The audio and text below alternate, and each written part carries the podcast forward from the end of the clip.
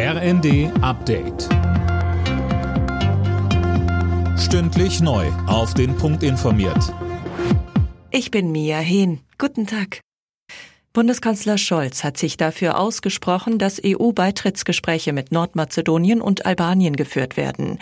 Er sagte bei seinem Besuch im Westbalkan, Hier sind viele, viele Anstrengungen unternommen worden. Nordmazedonien genauso wie Albanien haben es sich verdient, dass jetzt diese konkreten Gespräche und Verhandlungen auch aufgenommen werden und nicht immer weiter verschoben werden.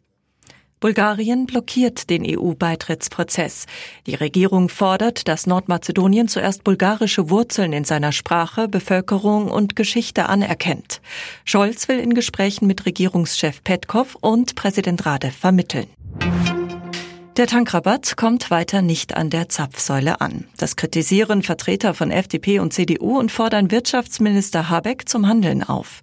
Unionsfraktionsvize Spahn warf der Ampelkoalition vor, einfach zuzusehen, wie sich die Konzerne den Tankrabatt in die eigene Tasche stecken.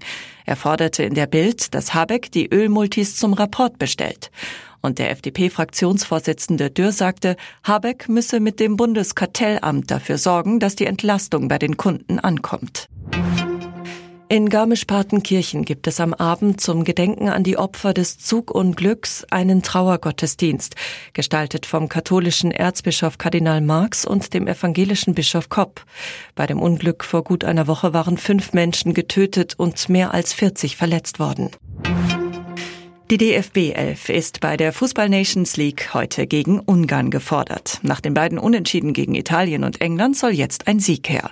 Trainer Hansi Flick sagte über den Gegner, eine Mannschaft, die sehr kompakt, sehr gut geordnet in Defensive agiert, die kaum was zulässt, die kaum auch Räume frei gibt. Und das bedeutet für uns dann auf der anderen Seite natürlich, dass wir auf die Leistung gegen England, da müssen wir anknüpfen.